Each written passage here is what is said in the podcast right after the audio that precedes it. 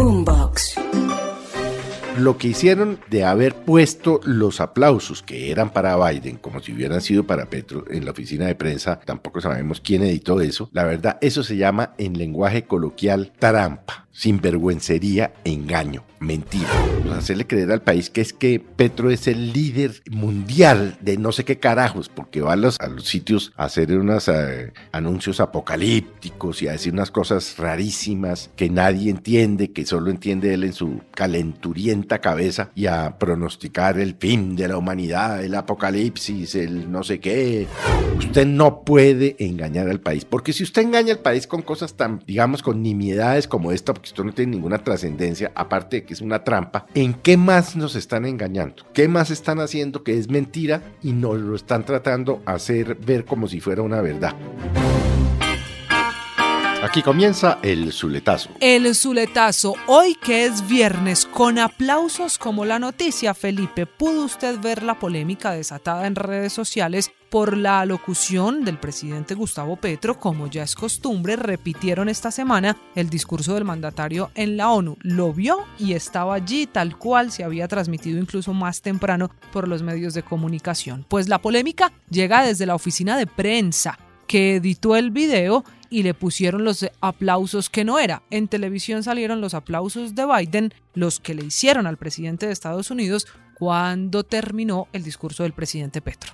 La verdad es que lo primero que hay que decir es que no tuvo la audiencia, digamos, física allá en las Naciones Unidas en Nueva York, que pretendieron eh, hacernos creer que había tenido, porque hubo un receso como de 5 o 6 minutos entre que salió el presidente Biden y arrancó el presidente Petro.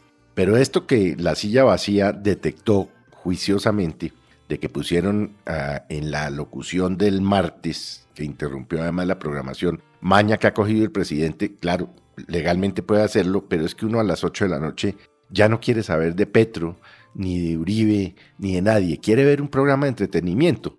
Y él ha decidido meterse ahí, pero eso es otro cuento. Pero lo que hicieron de haber puesto los aplausos que eran para Biden, como si hubieran sido para Petro, en la oficina de prensa o en RTBC, porque tampoco sabemos quién editó eso, la verdad, eso se llama en lenguaje coloquial trampa, sinvergüencería, engaño, mentira. Pero Felipe, ¿qué necesidad? No, ninguna, no. Eh, hacerle creer a, a, la opinión pública, a los televidentes del país, que a esa hora son muchos, hay que decirlo, pues porque la gente está pendiente de yo me llamo y tal y la cosa, engañarlos, hacerle creer al país que es que Petro es el líder mundial de no sé qué carajos, porque va a los, a los, a los, a los sitios a hacer unos eh, anuncios apocalípticos y a decir unas cosas rarísimas que nadie entiende, que solo entiende él en su calenturienta cabeza y a pronosticar el fin de la humanidad, el apocalipsis, el no sé qué. Bueno, y, y entonces, por eso es que en las redes le dicen con, eh, digamos, con algún sentido del humor, el Nostradamus colombiano, porque él le predice la tragedia de la humanidad, él está convencido que, por ejemplo, Colombia en el año 2070 va a ser un desierto que todos vamos a vivir. Ah, ya sé usted para dónde va. No, yo le tengo una frase, de pronto usted me la explica. ¿Cómo le pareció la parte del discurso en la que son tres líneas? Déjeme, se la leo textual y después me explica. Quiero que mis nietos puedan vivir alejados del apocalipsis y de la extinción.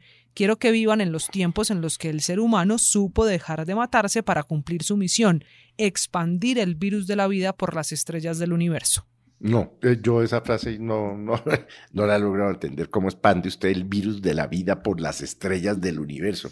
A mí que me expliquen esa frase porque yo no la he logrado entender. Claro, en el fondo lo que dice el presidente es que quiere que la humanidad viva en paz y tal y la cosa, pero como también en otros discursos pero eh, como que por las estrellas el fin de la humanidad, la, la sexta extinción de la humanidad, ha dicho en varias oportunidades. No sé de dónde salen las otras cinco o quién se las dijo o de dónde se las inventó, pero además tampoco da cifras exactas. Ah, usted lo dice por la parte del discurso del fentanilo, que también ha causado mucha polémica, sobre todo con Estados Unidos, porque dice que los poderosos terminaron por conducir a una sociedad en la droga del neoliberalismo y la competencia. Se destruyeron las democracias y ahora enfrentan el gran resultado del fentanilo, que ya no mata a 4.000, sino 100.000 jóvenes al año en Estados Unidos, la cifra que no tiene el gobierno norteamericano.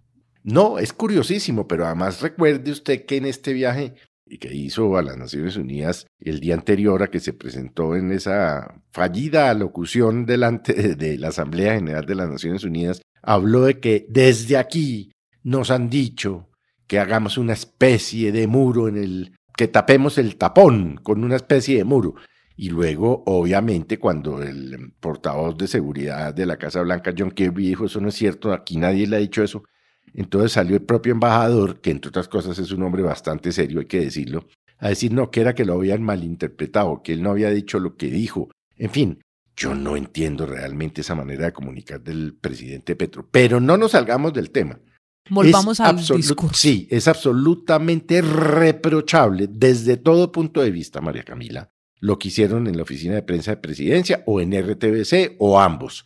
Usted no puede engañar al país, porque si usted engaña al país con cosas tan, digamos, con nimiedades como esta, porque esto no tiene ninguna trascendencia, aparte de que es una trampa, ¿en qué más nos están engañando? ¿Qué más están haciendo que es mentira y nos lo están tratando de hacer ver como si fuera una verdad?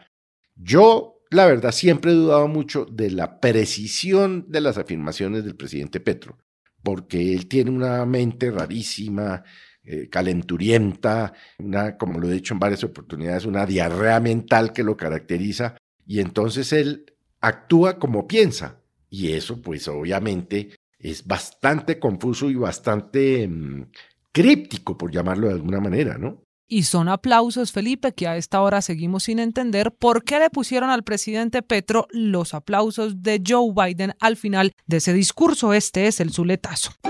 Boombox.